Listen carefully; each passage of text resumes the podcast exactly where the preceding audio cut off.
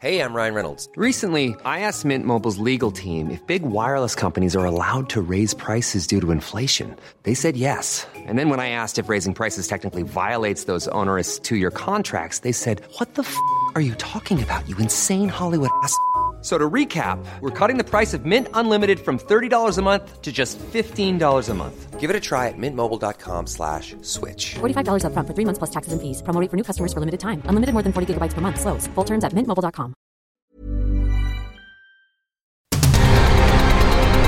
El Heraldo Radio presenta Cámara de Origen. Un espacio para enterarnos del trabajo de las legisladoras y legisladores en los Congresos de México. En Cámara de Origen tiene la palabra Carlos Zúñiga Pérez.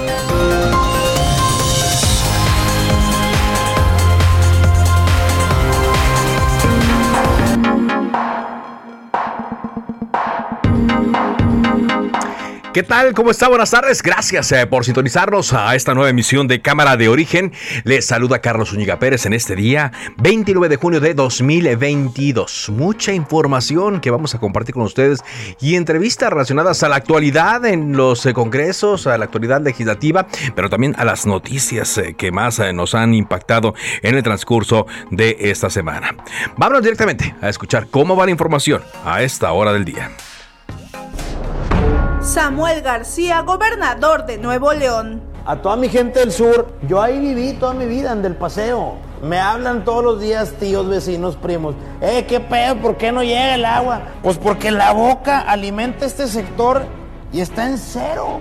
Francisco Garduño, comisionado del Instituto Nacional de Migración. ¿Este tráiler pasó puntos fronterizos o dónde estuvo la falla? ¿Qué pasó? Nunca estuvo en puntos fronterizos de México, no pasó por México, por ninguna de sus este, garitas de, del país. Operó y operaba con placas este, en Texas. Diputado Alejandro Moreno, presidente nacional del PRI. Es que la Hugo, ¿por qué le pagó en efectivo a Bauer, güey? Lo que me explicó me dice es para no dejar rastro, porque si yo facturo como estoy usando recurso de campaña, puede ser observado por la autoridad. Es lo más seguro, es lo más pero. Pero a Bauer le tiene que pagar cinco, ¿cómo le va a pagar los otros dos y medio? Dile que le facture, a ver, le puede facturar comunicación, medios, este, Sway, uh -huh. es Televisa. Sí, sí, sí. Que le facture, ya no me dijeron que no pueden aceptar más efectivo. Ok. A ver, llama a Hugo. El presidente nacional del PRI el día de ayer propuso, dijo que van, van, van a presentar una iniciativa para que las familias tengan opción de armarse debido a que el Estado no está garantizando la seguridad. ¿Qué opinión tiene al respecto? Ninguna, ninguna opinión. No, ahí se lo dejo de a la gente. Tenemos, como todos los miércoles, el quién es quién en las mentiras. Hoy estamos cumpliendo un año y es muy importante este ejercicio porque ayuda a que se garantice el derecho a la información y a una información veraz, apegada a la realidad. Gustavo Cárdenas, diputado de Movimiento Ciudadano en Tamaulipas. Está confirmada la muerte de Toño de la Cruz, un hombre de familia, un profesional de, de comunicación. Esta es un, una acción en donde los principales sospechosos son los del gobierno del Estado.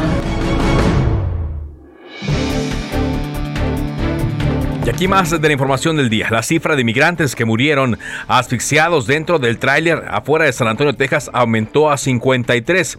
Y para evitar más incidentes de este tipo, el gobernador de Texas, Greg Abbott, anuncia una estrategia de revisión de tráileres y culpó de nueva cuenta al presidente Joe Biden de esta tragedia, porque dice, como ya saben, el camión pasó por un retén fronterizo, no fue inspeccionado por la patrulla, no tiene los recursos para inspeccionar todos los camiones. Antonio de la Cruz, reportero del diario El Expreso de Ciudad Victoria, Tamaulipas, fue asesinado esta mañana en su propia casa cuando iba a dejar a su hija una joven mujer a la escuela. Su hija resultó con una lesión, un balazo en la cabeza y es el periodista número 13 asesinado en lo que va de este año. Todavía no se acaba de junio, todavía no se acaba la mitad de 2022 y ya van 13 periodistas asesinados. César Yáñez fue designado como subsecretario de Desarrollo Democrático, Participación Social y Asuntos Religiosos de la Secretaría de Gobernación en sustitución de Rabindranath Salazar. César Yáñez, una persona de mucho tiempo cercana al presidente Andrés Manuel López Obrador. Un tribunal confirmó el auto de formal prisión dictado contra Luis Cárdenas Palomino, mano derecha del exsecretario de Seguridad Pública Federal Genaro García Luna, por el presunto delito de tortura en agravio de cuatro presuntos secuestradores. Y la jefa de gobierno de la Ciudad de México, Claudia Sheinbaum, informó que el cantante Joan Manuel Serrat ofrecerá un concierto gratis el 21 de octubre en el Zócalo como parte de las actividades del Festival Internacional Cervantino aquí en la capital del país. Es parte de la información que tenemos eh, para este día. Son las 4 de la tarde con 5 minutos. Llegó a su fin, ya no se puede arreglar. Uy, pues para que tú sí te arregles, llega el 4x2 en todos los cosméticos y además 3x2 en todas las playeras para toda la familia. Sí, 3x2. Con Julio, lo regalado te llega. Solo en Soriana. A junio 30. Aplican restricciones. Válido en Hiper y Super.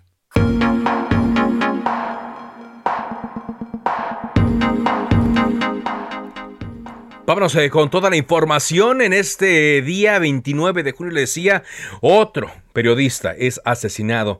Ahora tocó a Tamaulipas y no es en una ciudad que esté en medio de la disputa de los narcotraficantes como Nuevo Laredo, Reynosa, eh, Matamoros. No, es en la capital del estado. Antonio de la Cruz fue muerto hoy y su hija, que lo acompañaba a la hora del atentado, se encuentra grave. Vámonos eh, con la información hasta el eh, estado de Tamaulipas contigo, Carlos Juárez, corresponsal de Heraldo Media Group. Te escuchamos. Hola, ¿qué tal, Carlos? Bueno, pues saludo efectivamente desde acá, desde Tamaulipas, donde, bueno, pues ya se dio a conocer que la Fiscalía General de Justicia del Estado se confirmó que inició una investigación por los hechos registrados la mañana de este miércoles en el fraccionamiento Puertas de Tamatán, en donde falleció Antonio y resultó herida su hija de nombre Cintia, una joven de 23 años de edad. Esto debido a que fue perpetrado un atentado con armas de fuego. Derivado de las primeras indagatorias, se tiene conocimiento que Antonio era periodista, por lo que las actuaciones se realizan conforme al protocolo homologado de investigación de delitos cometidos contra la libertad de expresión. De estos hechos, tomó conocimiento también la unidad especializada en la investigación de los delitos cometidos contra la libertad de expresión, derechos humanos y grupos vulnerables. Cabe señalar que hasta todavía hace algunas horas agentes de la policía investigadora y peritos se eh, encontraban en el lugar para procesar el área, recabar evidencias, así como también eh, estar eh, levantando todo lo que pueda ah, resultar positivo para poder localizar al presunto o los presuntos responsables de estos hechos. Hasta el momento se tiene conocimiento de que Antonio de la Cruz se desempeñaba como periodista en el periódico Expreso de Ciudad Victoria y fue asesinado a tiros cuando salía de su casa. Cabe señalar que ante esto pues ya se han dado las voces de estar condenando estos hechos, como lo hizo el gobernador Francisco García Cabeza Vaga, que también te comento, dijo que la fiscalía ya trae varias líneas de investigación sobre este atentado. También el gobernador electo de Tamaulipas, Américo Villarreal, condenó y lamentó los hechos registrados durante este día. Y bueno, pues lo que se ha dicho por el gremio periodístico es que eh, se condena este atentado en contra del compañero Antonio de la Cruz y obviamente estamos a la espera y exigiendo justicia sobre estos hechos. Carlos, es la información. Muy bien.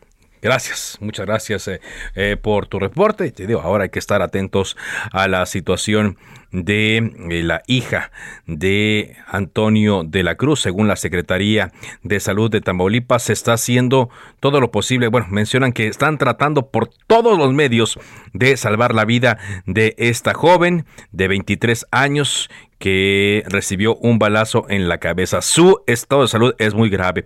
Agradezco que nos acompañe en esta entrevista que le haremos a el diputado Gustavo Cárdenas Gutiérrez. Él ahora es diputado del partido Movimiento Ciudadano en Tamaulipas. ¿Qué tal, diputado? ¿Qué tal? Muy buenas tardes, mi querido Carlos. Pues agradecer la, la oportunidad de entrar, pero con este hecho tan lamentable. Sí. Que hoy en la mañana, prácticamente cuando estábamos llegando al Congreso del Estado, porque tenían las comparecencias y tenía una comisión, me entero yo en transcurso en el camino que había sido asesinado eh, Antonio de la Cruz, un hombre probo, un hombre familiar, tenía tres hijas, un hombre que verdaderamente lo único defecto que tenía era tener huevos, era tener agallas para decir las cosas y, y denunciarlas. Ujú. tú, puedes, tú puedes ver sus páginas, eh, sus publicaciones el día de ayer, y lamentablemente eh, es, es gravísimo lo que, lo que sucedió, Ajá. porque él siempre fue un crítico muy, muy, muy, muy severo. Crítico Bueno, aquí a todos, a todo mundo, a todo ente de gobierno. a todo ente de gobierno era una persona crítica, una persona de trabajo, una persona que se destacaba por su honestidad. Y obviamente por los políticos estamos, estamos este, a expensas a veces de los comentarios críticos, cuando hacemos las cosas mal, nos critican, pero no era una gente eh, perversa, una gente que, que no hablara con la verdad, siempre él trató de ser muy transparente Ajá. y, y era un hombre, pues, ¿qué te puedo decir? Familiar. Y la, y, y la verdad, la verdad, Carlos, la verdad no se mata. Eh, eh, No, es- no, Es lo que decimos, ¿no? Es la frase que sostenemos los colegas, ¿no? Siempre, la verdad no se mata matando periodistas. Pero usted eh, hizo una acusación directa. Bueno, habla del gobierno del Estado, lo, lo- señala usted. ¿Por qué, eh, diputado? Porque fue un crítico desde el inicio de estos cinco, cuatro años, eh, fue muy crítico hacia el gobierno del Estado.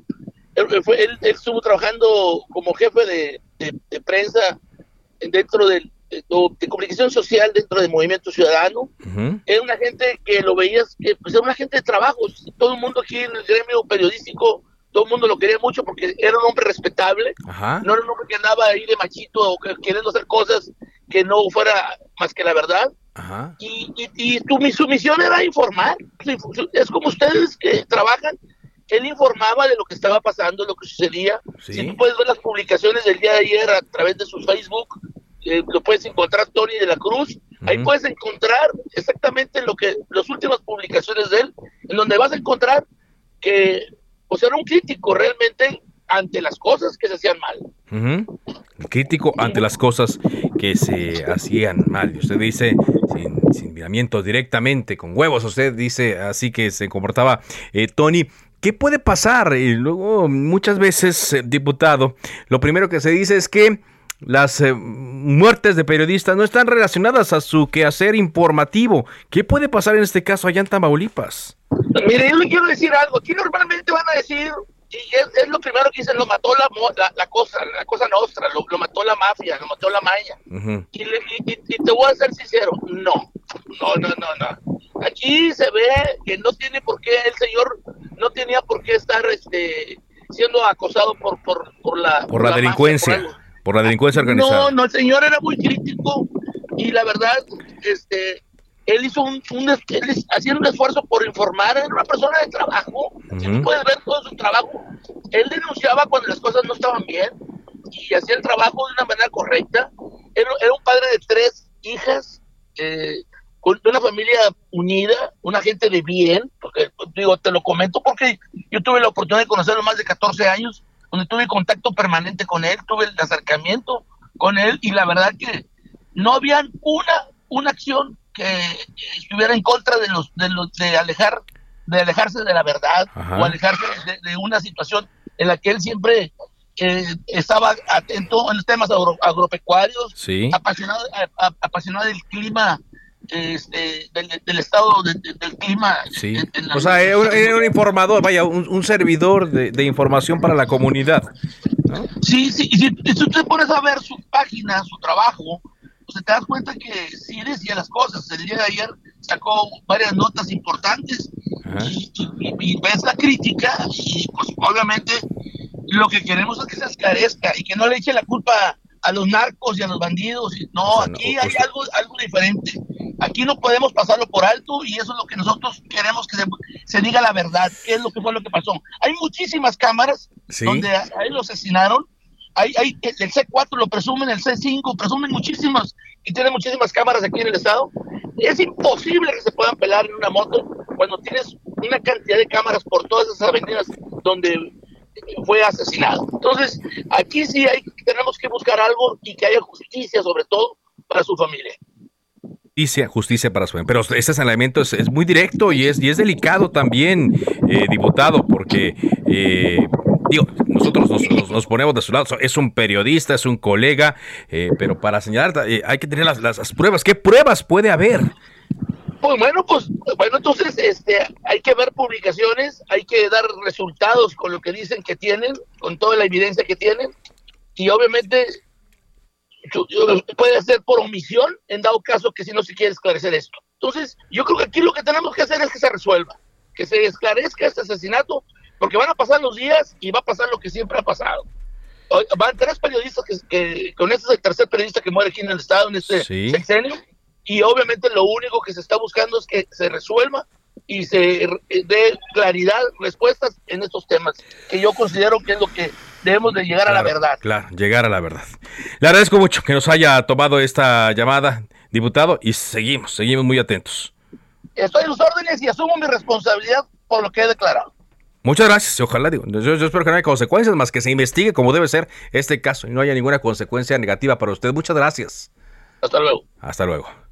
Bueno, pues es que ahí está, cuando uno habla así, directo, franco, honesto, se tiene riesgo, por supuesto. Vamos a ver en qué termina estas declaraciones del diputado de Movimiento Ciudadano Gustavo Cárdenas y cómo va la investigación del crimen de Tony, Antonio de la Cruz.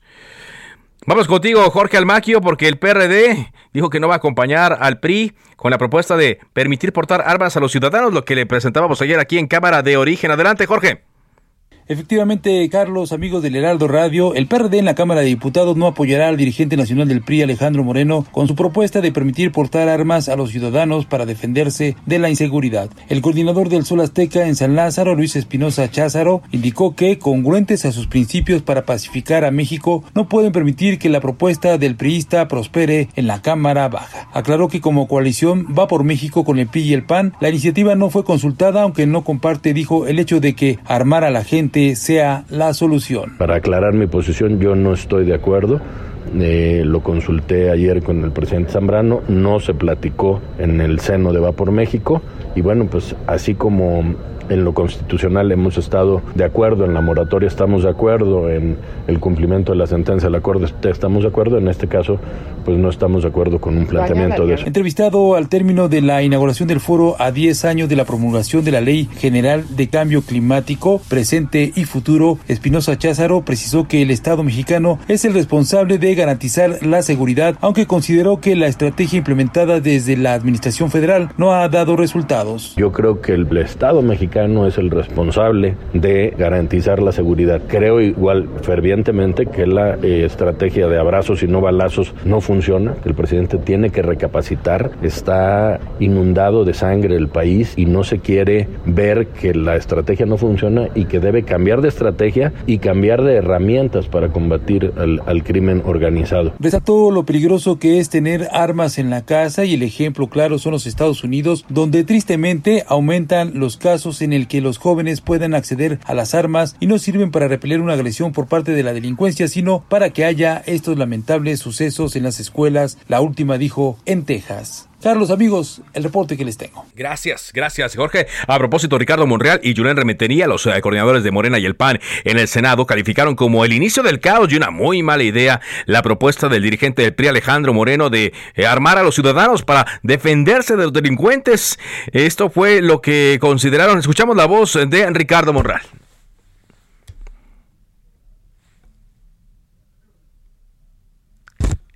En un momento voy a escuchar a Ricardo Monreal, quien dio eh, esta eh, declaración el día de hoy. Incluso hay periodistas que han criticado a el dirigente nacional, por ejemplo, Dulce María Sauri Riancho, la eh, ex dirigente, quien por cierto acudió a la reunión de hace un par de semanas con Alejandro Moreno, quien critica esta, esta situación. Vamos a escuchar a Ricardo Monreal. Nunca ha funcionado eso. no creo que sea la mejor opción. Respeto la opinión del presidente del PRI, pero establecer eh, leyes, ordenamientos jurídicos que permitan armarse a los ciudadanos es el inicio del caos. No, yo no podría aceptar. Lo que tenemos que hacer es eh, eh, mayor cuidado, mayor eficacia de los órganos que legítimamente están facultados para combatir la delincuencia y el crimen el Estado tiene una obligación y un fin primordial, que es el de otorgar seguridad pública a las personas, a sus bienes, a sus propiedades. Es una obligación del Estado y el Estado debe de garantizar que sea efectivo ese derecho fundamental a la seguridad pública y por eso creo que el Senado no puede mantenerse ajeno, dado que también es una facultad constitucional. Es una facultad constitucional, por supuesto, pero la obligación de dar seguridad a las eh, personas es del el gobierno. Hoy, en otras cosas, la jefa de gobierno de la Ciudad de México, Claudia Sheinbaum, destacó que la capital del país, en la capital del país, la población en situación de violencia, sobre todo la población femenina, recibe apoyo integral a través de la Secretaría de las Mujeres. Son espacios donde las mujeres que viven cualquier tipo de violencia encuentran asesoría y acompañamiento, tanto psicológico como jurídico, para salir del círculo de la violencia. También reciben información, canalización en temas como derechos sexuales, reproductivos, interrupción del embarazo, legal, por supuesto, y el otorgamiento de dinero cuyo objetivo es brindarles autonomía económica. Así habló la jefa de gobierno. Este apoyo económico que se les da porque muchas veces una mujer no sale de casa o no se atreve a denunciar o no se atreve a alzar la voz, pues porque no tiene la independencia económica, no tiene la autonomía económica. Y asociado a este apoyo que se les da, pues el apoyo que hay en las lunas. En las lunas, ustedes las conocen, pues es el apoyo psicológico, el apoyo jurídico, el apoyo legal, que se sientan protegidas por su gobierno, que sientan que no están solas que dice la jefa de gobierno Claudia Sheinbaum Pardo sobre este apoyo que se le da a las mujeres, sobre todo ahora que eh, se está hablando mucho por el caso de la cantante Irma Lidia, que fue eh, asesinada por su esposo y quien, de acuerdo a testimonios, ya había padecido de violencia de género. Bueno, pues está saliendo ya más información en torno a lo eh, ocurrido eh, con este tema de Irma Lidia porque eh, el asesinato ya está siendo investigado. Por cierto, el restaurante Suntory ya está reabierto. Y este restaurante donde despachaba Jesús Hernández Alcocer, esposo de la cantante Irma Lidia, pues no, no ha anunciado algunas otras medidas y tampoco ha explicado por qué permitía a un cliente entrar con pistola. Pero bueno, eh, de acuerdo a los avances en la investigación de la Fiscalía General de Justicia de la Ciudad de México, el esposo de la cantante Irma Lidia ya había planeado el asesinato de la joven. De acuerdo a estos datos, Hernández Alcocer citó a la cantante para presuntamente llegar a un acuerdo por la separación. La víctima fue quien pidió la reunión y que se hiciera en algún lugar público porque ya temía que algo ocurriera. Conocía la agresividad del abogado Jesús Hernández Alcocer. De igual forma se sabe que en la agresión pudieron participar cuando menos otras cuatro personas por parte del abogado, en este caso su chofer y guardaespaldas, dos personas más de la entera confianza de Hernández Alcocer y también trabajadores. Em, se tendrá que revisar también al personal del Suntory, quienes omitieron revisarlo y así evitar que introdujera el arma homicida al inmueble, que por cierto, recordemos que el arma homicida estuvo extraviada durante eh, algunas horas, lo que pudo alterar la cadena de custodia de los eh, eh, de este elemento que es importante para el esclarecimiento de este caso. Así es que pues, habrá mucho, todavía mucho más que em, investigar, que indagar y con eh, personas que están eh, eh, involucradas que están siendo ubicadas por la Fiscalía de Justicia de la Ciudad de México para establecer su participación. Rápidamente le comento mientras una pausa que la Organización Mundial de la Salud eh, indica, corrijo, la Organización Panamericana de la Salud, la OPS, indica que los casos de COVID-19 por linajes de Omicron, es decir, por variantes de Omicron, han aumentado un 66% porque México ha reportado esta semana más de 84 mil casos, lo que representa un incremento del 66% en comparación con la semana previa. Hay varias subvariantes de Omicron, las que están provocando este incremento, y dicen estas subvariantes son las que evaden más las respuestas de protección inmunológica de las vacunas. Es decir, las vacunas ayudan, siempre va a ser la mejor prevención, las vacunas. Por eso es eh, relevante tenerlas todas las dosis y es relevante también seguirlos cuidando. Vamos a ir a un corte comercial. Esto es Cámara de Origen a través de Heraldo Radio. Después de una pausa, continuamos con más información.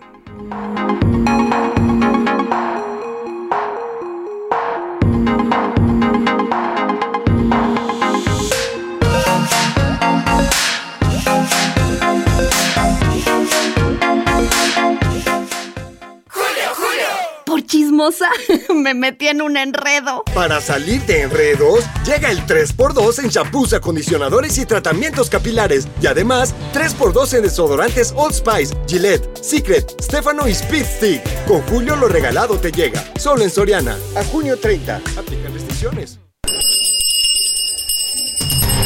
Se decreta un receso. Vamos a un corte, pero volvemos a Cámara de Origen con Carlos Zúñiga Pérez.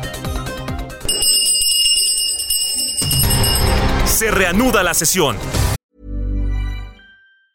Tired of ads barging into your favorite news podcasts? Good news. Ad-free listening is available on Amazon Music for all the music plus top podcasts included with your Prime membership.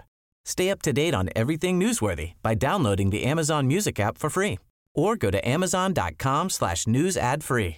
That's amazon.com slash news ad free to catch up on the latest episodes without the ads.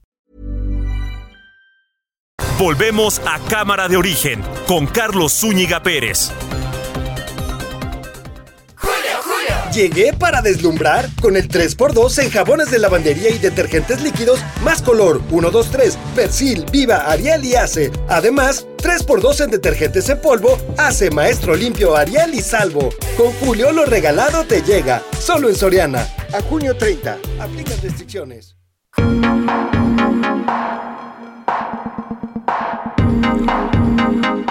Avanzamos eh, con la información en Cámara de Origen. Son las 4 eh, de la tarde con 30 minutos, tiempo del centro de México. Aquí le hemos informado sobre las reformas que fueron aprobadas por el Congreso de la Ciudad de México para recortar cinco áreas del Instituto Electoral eh, Capitalino. Esta acción está ya sumando varias impugnaciones, pero el tiempo corre y, por ejemplo, el Instituto Electoral tiene hasta el día primero de septiembre para adecuar su estructura orgánica de acuerdo a este ordenamiento, de acuerdo a esta reforma, y tiene que despedir a 105 personas. Pero ya se presentó una acción de inconstitucionalidad. Está con nosotros el diputado del PAN, Diego Garrido. Él es integrante de la Comisión de Asuntos Político-Electorales. ¿Qué tal, diputado? ¿Cómo le va? Carlos, muy buenas tardes. Qué gusto saludarte y a todo tu auditorio. Muchas gracias igualmente. ¿En qué consiste esta acción que presentaron, diputado?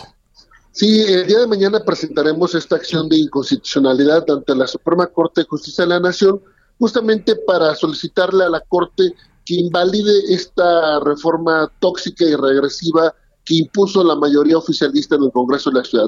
Significa que el Congreso le está ordenando por la vía de un capricho presidencial que eliminen la autonomía a los órganos electorales. Todos sabemos que el presidente ha dado la instrucción a sus grupos parlamentarios de eliminar los tribunales electorales o los institutos electorales locales.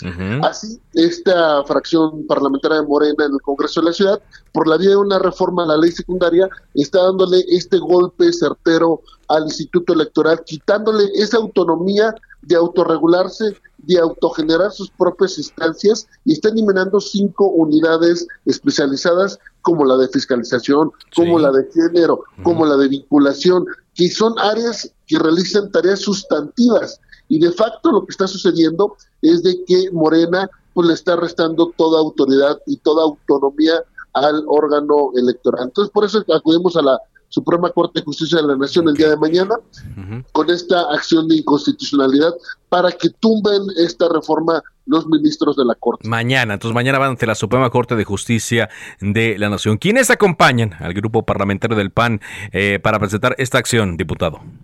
Nos acompaña evidentemente todos los diputados del Partido de la Revolución Democrática, todo PRD, todo PAN, firmamos la acción de inconstitucionalidad y una diputada del PRI también con esto cumplimos el requisito legal de firmas para que los diputados así interpongamos esta acción de inconstitucionalidad y sobre todo porque significa rescatar a nuestro órgano autónomo, ese órgano que justamente organiza las elecciones, que cuenta los votos y que tanto trabajo costó a los mexicanos crear institutos autónomos y fuertes que construyan nuestra democracia en la ciudad, pues es el que tenemos que rescatar ante este embate político que viene desde la presidencia y que su brazo operativo pues es el oficialismo de los morenistas en el Congreso de la Ciudad. Por eso es importante la intervención de la Corte para que llame a esa regularidad constitucional porque se está violando sin lugar a dudas también derechos de los capitalinos. Ya no existirá este órgano de género, por ejemplo, que busque la paridad, que busque que no, que no haya violencia política de género en contra de la mujer, que busque mejores derechos para las personas con discapacidad o para los pueblos y barrios originarios de la ciudad o pueblos indígenas, etcétera. Y así estamos viendo cómo el propio órgano legislativo pues está metiendo de forma ilegal e inconstitucional en la vida interna del Instituto Electoral. Por eso estaremos acudiendo ante la Corte el día de mañana. ¿Y qué posibilidades ve cómo ha estado actuando la Corte a ciertos fallos eh, que ha emitido? Eh, ¿Cómo ve las posibilidades de que esta acción pueda avanzar? Yo veo amplísimas posibilidades de ganarla en virtud de que estamos ocupando justamente precedentes de la propia Corte. Por ejemplo, no hubo parlamento abierto, es decir, no se abrió a la sociedad civil, a los consejeros electorales, a la academia, etcétera, la discusión sobre la reforma. Y la Corte ya ha dicho que si no hay parlamento abierto, se puede tumbar una reforma. También porque hubo violaciones al proceso interno, al procedimiento parlamentario, en virtud de que se violaron las convocatorias, no hubo firmas de secretarios, se brincaron la firma de panistas que deberán de firmar para convocar, por ejemplo, de que autoritariamente el presidente del Congreso, eh, Díaz Polanco, que es de, la fracción morenista, por supuesto, eh, no, no bajó el dictamen, no obstante que había una solicitud formal de la mesa directiva, etcétera. Violaciones procedimentales que nos dan la razón y que sí podremos ganar, sobre todo que no hubo consultas a estos grupos vulnerables, a los pueblos indígenas, a la comunidad LGBTI, a este pueblos y barrios originarios, etcétera, ¿no? Entonces, con esos elementos y con los propios criterios de la Corte, estaremos intentando eh, tumbar esta reforma tóxica y regresiva que lamentablemente aprobó la mayoría morenista. Pues estamos atentos entonces eh, al procedimiento mañana, eh, que lo presenten y conforme el, la ruta legal vaya avanzando. Muchas gracias. Muchas gracias, Carlos. Sigo a tus órdenes. Un abrazo. buenas eh, tardes a el diputado Diego Garrido del Partido Acción Nacional en el Congreso de la Ciudad de México quien eh, presenta mañana junto con un grupo de abogados esta acción de inconstitucionalidad. Bueno, ya le decíamos eh, al arranque de Cámara de Origen que César Yáñez Centeno, quien ha sido un colaborador muy cercano del presidente Andrés Manuel López Obrador eh, por más de 20 años, yo lo recuerdo mucho en temas de comunicación, bueno, pues regresará al Gabinete Federal, pero como subsecretario de Desarrollo Democrático, Participación Social y Asuntos Religiosos de la Secretaría de Gobernación. Cabe recordar que se había dejado el primer círculo presidencial tras la polémica eh, de su boda con Dulce María Silva y con el cambio que realiza este miércoles el presidente López Obrador, el señor César Yáñez sustituye a Rabindranath Salazar Solorio. César Yáñez se desempeñaba en un cargo mucho más discreto como coordinador general de política y gobierno de la presidencia de la República, puesto que a partir de ahora ocupará el propio Rabindranath Salazar Solo, es decir, fue un enroque. Adán Augusto López, secretario de Gobernación, hizo público este nombramiento por instrucciones del presidente de la República y dio posesión a ambos de sus nuevos eh, cargos. Está con nosotros el senador de Morena, también de amplia trayectoria, vaya cercana a eh, el presidente Andrés Manuel López Obrador. José Narro, gracias por acompañarnos. Muy buenas tardes, este Carlos, gusto saludarte a ti, a todo el auditorio de Heraldo Radio. Pues Me da mucho gusto. Eh, le, buscamos, le marcamos para preguntarle qué significa para el gabinete del presidente López Obrador la llegada en este puesto de César Yáñez. Yo creo que es muy importante, en primer lugar, pues que una gente como César Yáñez, que es muy cercano al presidente, y que es un gran operador político que siempre acompañó al presidente desde hace muchos años, que conoce a los grupos, que conoce el país, hoy pueda ayudar a esta importante tarea que está haciendo Adán Augusto eh, de darle gobernabilidad al país y conducción política a los proyectos o a este gran proyecto de la cuarta transformación este, este gran proyecto. Aunque él estaba en un cargo pues mucho más discreto, ahora llega a una posición eh, crucial en eh, la Secretaría eh, de Gobernación, a donde tiene que pues poner en práctica toda su experiencia política.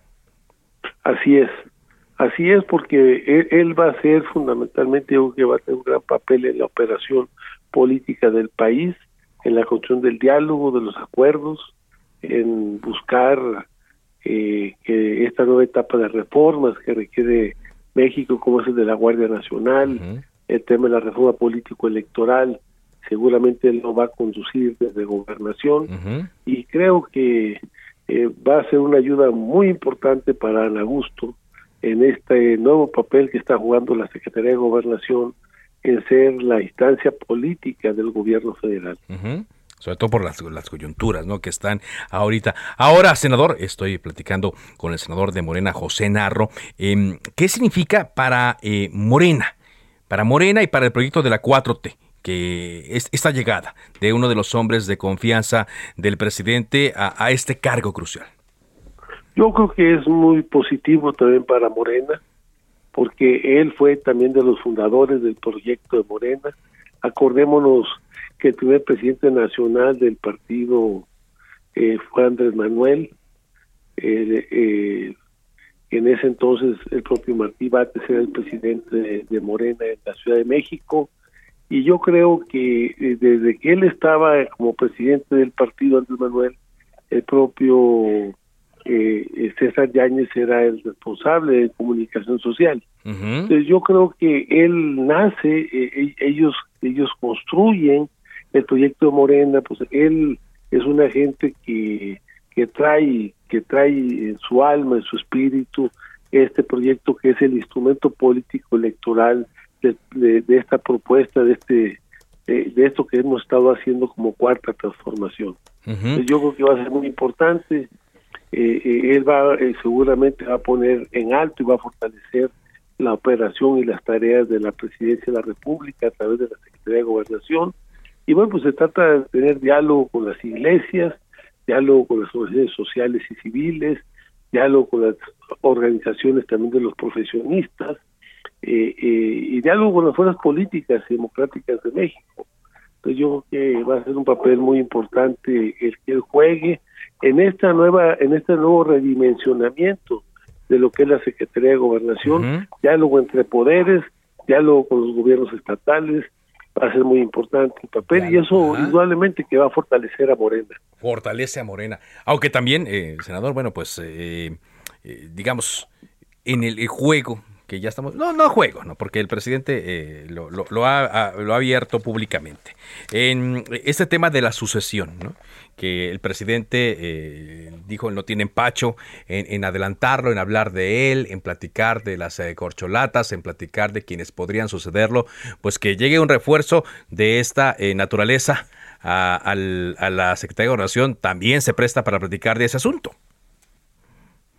así es, este eh, eh, yo creo que a Augusto los fines de semana va a andar haciendo eh, campaña o actividades para fortalecer el proyecto al que él aspira, que es el de ser el candidato de Morena a la presidencia de la República.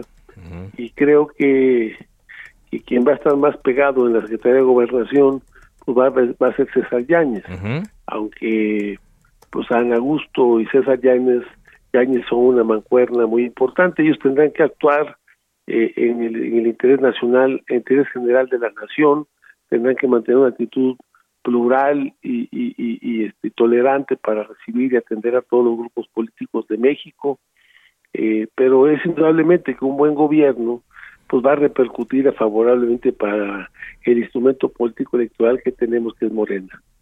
Pues sí, interesante, interesante este, este movimiento y, esta llegada a un área crucial. Muchas Hubo dos cambios importantes, Carlos. Uno, el de el de gobernación y otro hoy también se le tomó protesta al, a, la que a la que sustituye a David Cervantes en Sedato. Sí. Que también es importante. Llega eh, la compañera arquitecta Edna, que ella era la que estaba en CONAVI, en la Comisión Nacional de Vivienda. hoy llega precisamente esta subsecretaría de reordenamiento territorial y asuntos agrarios. Ok, y bueno, y el enroque, ¿no? Con Rabindranath también. Y Rabindranath pues, se va a la comisión de, presenta la coordinación de política y gobierno de la presidencia de la República. Muy bien. Pues eh, muchas gracias por darnos esta opinión y por eh, orientarnos y darnos luz sobre eh, estos cambios de esta llegada a la Secretaría de Gobernación. Muchas gracias, diputado. senador, perdón, corrijo, senador. Carlos, un abrazo y muchos saludos. José Narro, el senador de Morena, aquí en Cámara de Origen. Vámonos con más información. En un instante estaremos actualizando las noticias. por lo pronto le comento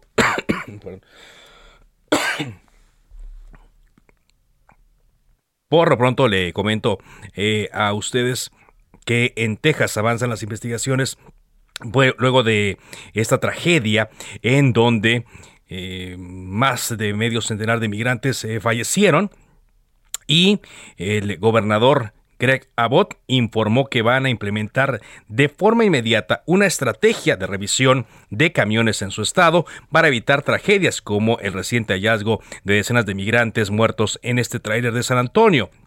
El gobernador fue a Eagle Pass, a la frontera con Coahuila, y volvió a responsabilizar al presidente Joe Biden de la muerte de 53 migrantes en este remolque. Dice Greg Abbott, que por cierto está en campaña, busca la reelección como gobernador de Texas, que eh, la patrulla fronteriza no tiene los recursos para inspeccionar todos los camiones y como consecuencia, esta patrulla fronteriza no tiene el poder de salvar a esas vidas. Dijo además que Texas va a agregar puntos adicionales. El Departamento de Seguridad Pública de Texas va a crear una estrategia de revisión que empezará a apuntar a estos camiones como el que usaron las personas que fallecieron. Vamos a ver si no exagera como la vez pasada.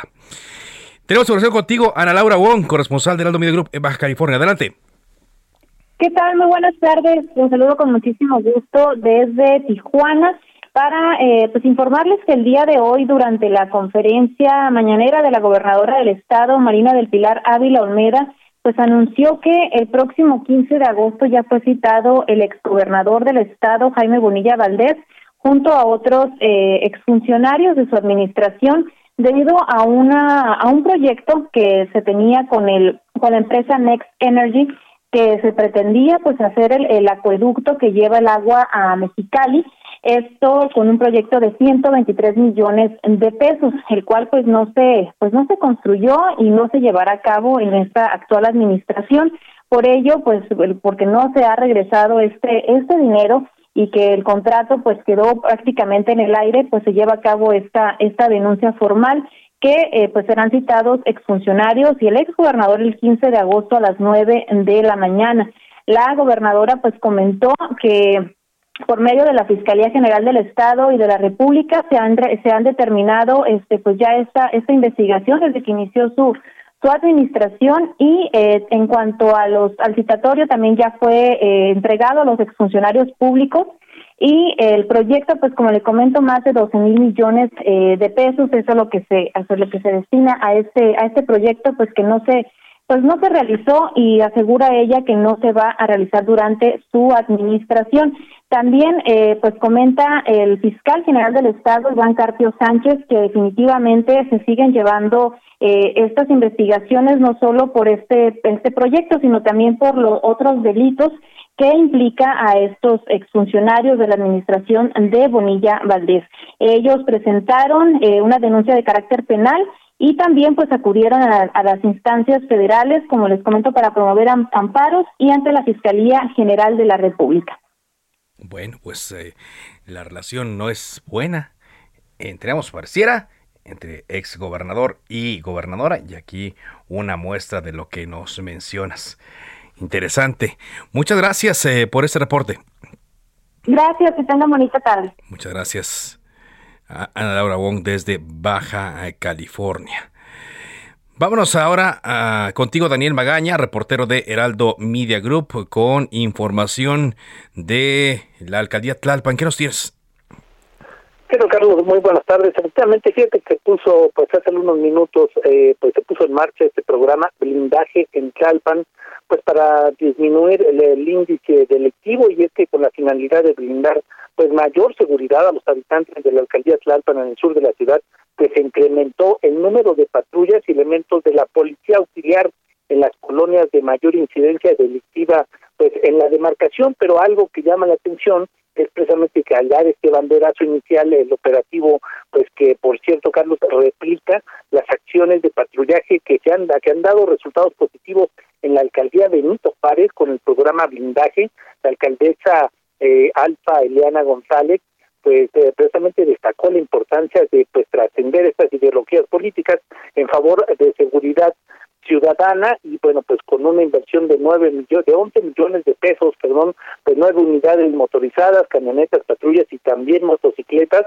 pues se patrullarán algunas de estas zonas la zona de Padierna la zona de hospitales la zona centro de esta alcaldía pues para incrementar la seguridad en, en todo este perímetro y bueno pues a partir ya de este miércoles estas nuevas unidades de la policía auxiliar pues uniformados también en bicicleta pues realizarán recorridos aquí en las colonias de Tlalpan pues para garantizar mayor seguridad. La información, Carlos, de pues esta explosión que se da aquí en la alcaldía de Tlalpan.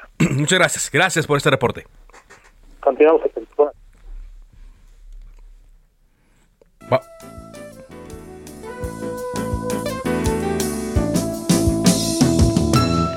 Quizá porque mi niñez sigue jugando en tu playa. O escondido tras las cañas duerme mi primer amor. Llevo tu luz y tu olor por donde quiera que vaya. Y amontonado en tu arena. Tengo amor, juegos y penas yo bueno, pues siguiendo con eh, esta idea que se planteó desde hace semanas y debido al éxito que tuvo el concierto de Silvio Rodríguez, la jefa de gobierno de la Ciudad de México, Claudia Sheinbaum, informó que el cantante Joan Manuel Serrat ofrecerá un concierto gratis el 21 de octubre en el Zócalo como parte de las actividades del Festival Internacional Cervantino. La jefa de gobierno destacó que el cantante despedirá su carrera durante el festival y en la Ciudad de México. Esto eh, lo señaló el día de hoy. Es una sorpresa, dijo, porque eh, el Zócalo Capitalino va a tener esta presencia. Así que, eh, como parte del Festival Cervantino, se abren las puertas de la Ciudad de México a Joan Manuel Serrat, quien nació en Barcelona y tras medio siglo de vida de compartir sus composiciones con el público, anunció su retiro de los escenarios con una última gira. Ya se había presentado aquí en la Ciudad de México, en el Auditorio Nacional, creo. Sí, el Auditorio Nacional. Pero ahora lo hará de manera masiva y seguramente debido al, éxito, pues eh, muchas personas van a, acudir próximo mes de octubre para que lo apunte en su agenda, para que eh, lo vaya apartando y acuda a este concierto de Joan Manuel Serrat en el Zócalo. Buscarme la barca, empujar al mar mi barca con un levante otoñal y dejar que el temporal desguace sus alas blancas y a mí enterrarme sin duelo. Vamos a con más información. Eh, Misael Zavala, información eh, que los integrantes de la comisión permanente han dado después de esta tragedia en San Antonio, Texas. Te escuchamos. Carlos, buenas tardes, buenas tardes al auditorio. Efectivamente, la Comisión Permanente del Congreso debatió la violencia a la que están sujetos los migrantes mexicanos y de otros países que buscan llegar a Estados Unidos.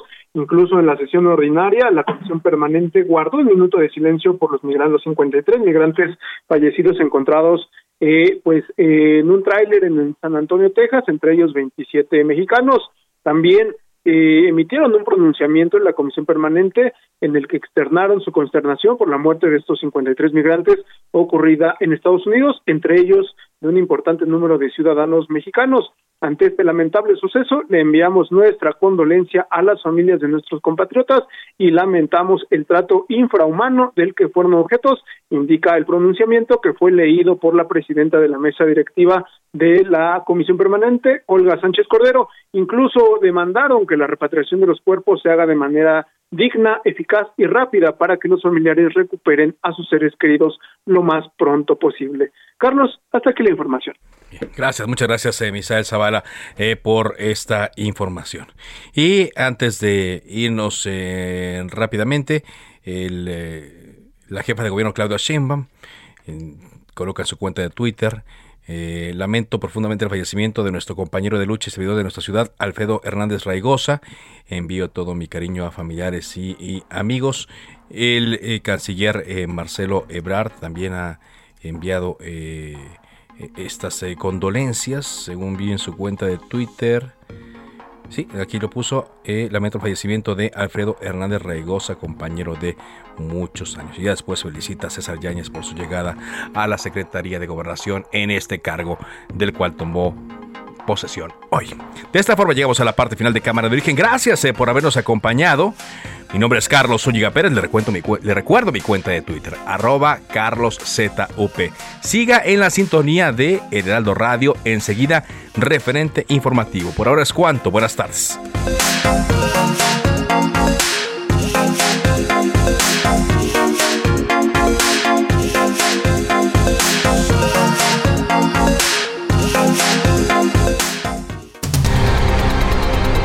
Se cita para el próximo programa. Cámara de origen, a la misma hora, por las mismas frecuencias del Heraldo Radio. Se levanta la sesión.